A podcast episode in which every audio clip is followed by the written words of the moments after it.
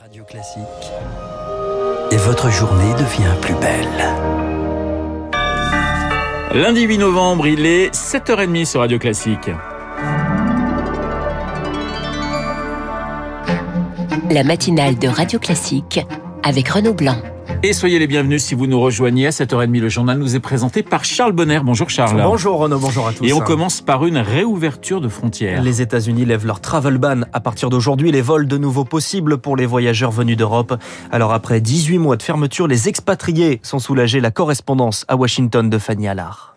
Lionel Eisenberg est installé aux États-Unis depuis 2015. Ce jeune ingénieur français de 23 ans n'est pas rentré chez lui depuis presque deux ans, des mois d'attente interminables pendant lesquels sa famille s'est agrandie. Je pensais jamais que j'aurais non seulement un neveu, mais deux neveux et une nièce en plus euh, née depuis. À l'époque, je me rappelle, je, me, je disais à mes parents, ça va durer longtemps et je vous verrai probablement en octobre. Je ne savais pas que ça allait être en 2021.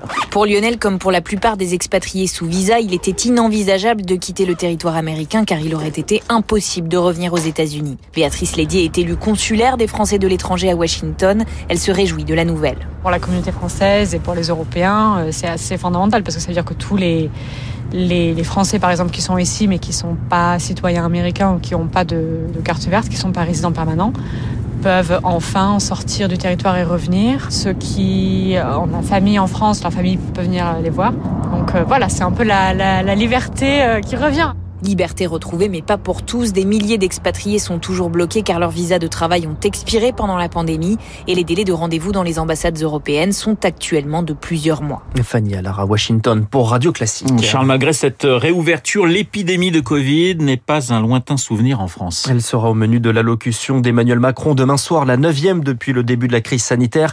Les indicateurs sont de nouveau en hausse. Chloé Juel, en une semaine, les contaminations ont augmenté de 25%. Oui, la reprise épidémique est bien. Là, on approche la barre des 10 000 nouveaux cas quotidiens, 9 502 très précisément selon les dernières données de Santé publique France.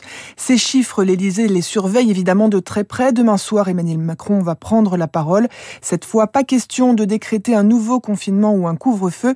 Le chef de l'État abordera le sujet de la vaccination. Plus de 74% des Français disposent d'un schéma vaccinal complet, mais la campagne de rappel stagne. Pour l'instant, moins de la moitié des plus 65 ans et des plus fragiles ont reçu leur troisième dose. Alors Emmanuel Macron pourrait rendre la vaccination obligatoire pour cette catégorie de population ou bien conditionner la validité du pass sanitaire à une troisième dose. Les discussions sont sur la table. Il y aura un conseil de défense demain matin et le président de la République en tirera les conséquences. Chloé Juel, signe de cette reprise, le masque redevient obligatoire dans les écoles du CP au CM2 dans 39 départements supplémentaires à partir d'aujourd'hui. Et parmi ces départements concernés, la Creuse. Le taux d'incidence est de 120 cas pour 100 000 habitants, le double de la moyenne nationale. En cause du relâchement dans les gestes barrières, selon le docteur Claude Landos, le président du syndicat MG France de Creuse. Ce que je remarque, c'est que quand on va dans les restaurants, le pass sanitaire n'est pas systématiquement demandé et puis le masque n'est pas forcément de mise partout. On se dit, on est de la même famille, on est amis, on peut se faire la bise. Oui, mais la famille peut être porteuse et porteuse saine. Et en fait, je crois que c'est comme ça que la est arrivée à nouveau. Hein. C'est quelque chose qui est préoccupant. Ce qu'il faut, c'est arriver à vacciner pour les troisièmes doses les personnes à risque et peut-être l'étendre un petit peu à tout le monde. Et quand on va dans les boutiques ou quand il y a des regroupements, bon, à ce moment-là, il faut porter absolument le masque. Des propos recueillis par Rémi Vallès. Des contaminations en hausse et un hôpital en proie à une pénurie de soignants selon la Fédération hospitalière de France.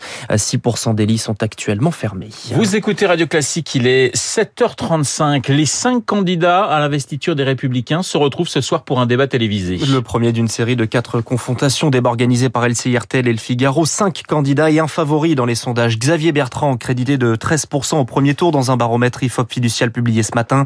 Un vote risqué pour le président des Hauts-de-France au point d'avoir dû changer de stratégie après les régionales, selon Tristan Haute, maître de conférence en sciences politiques à l'Université de Lille. Il a pris un positionnement un peu plus à droite de ce qu'on lui connaissait auparavant. Xavier Bertrand, il y a cinq ans, en 2017, on le disait Macron compatible. Je pense que Xavier Bertrand, il cherche à être un candidat euh, crédible, à la fois crédible comme candidat de droite, d'où ses positionnements, mais aussi, et c'est ce qu'il cherche à mettre en avant, et ce qui a un peu peut-être peiné ces derniers mois, c'est-à-dire le fait qu'il est le mieux placé. Et les sondages d'intention de vote, de ce point de vue-là, qui sont utilisés dans les états-majors partisans qui sont utilisés, y compris par les militants, pour se faire une idée, lui donner un avantage, mais un avantage relativement serré. Et la primaire interne se tient du 1er au 4 décembre. L'heure du bilan pour l'Église, la conférence des évêques de France rend ses conclusions aujourd'hui, un mois après la publication du rapport Sauvé sur les abus sexuels dans l'Église. La question de l'indemnisation des victimes est attendue par les associations.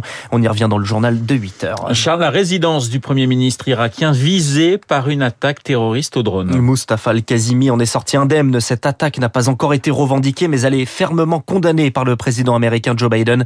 Pour le chercheur David Rigolet-Rose, rédacteur en chef de la revue Orient Stratégique, derrière cette tentative d'assassinat, il y a une volonté de déstabilisation dans un climat tendu en Irak. C'est la première fois que le Premier ministre est visé en tant que tel. C'est la première fois que c'est la résidence du Premier ministre en fonction qui est visée. Donc c'est un mauvais signal, on va dire, parce que la situation est extrêmement tendue, notamment depuis vendredi. Il y a des manifestations des milices qui sont liées à la coalition politique pro-iranienne qui a perdu beaucoup de sièges au moment des élections et qui conteste les résultats de ces élections, disant que ça a été une escroquerie, une arnaque. Et donc, euh, il y a euh, le spectre du passage à l'acte de certains de ces mouvements pour déstabiliser les institutions euh, irakiennes. David Rigolet-Rose avec Anne Mignard. Attention, si vous devez prendre le TER pour aller au travail, il va falloir faire avec une grève aujourd'hui et demain. Les syndicats dénoncent des conditions de travail des cheminots. Plusieurs régions sont touchées, dont le Grand Est. La SNCF prévoit un train sur cinq en moyenne. Des cars assureront l'intérim sur certaines lignes particulièrement touchées, notamment l'axe Reims-Épernay, où seulement un train circulera le matin et un autre le soir. Et puis il est le joueur de tous les records. Novak Djokovic remporte le Masters 1000 de Paris-Bercy. Victoire hier contre Daniil Medvedev 4-6-6, 3-6-3.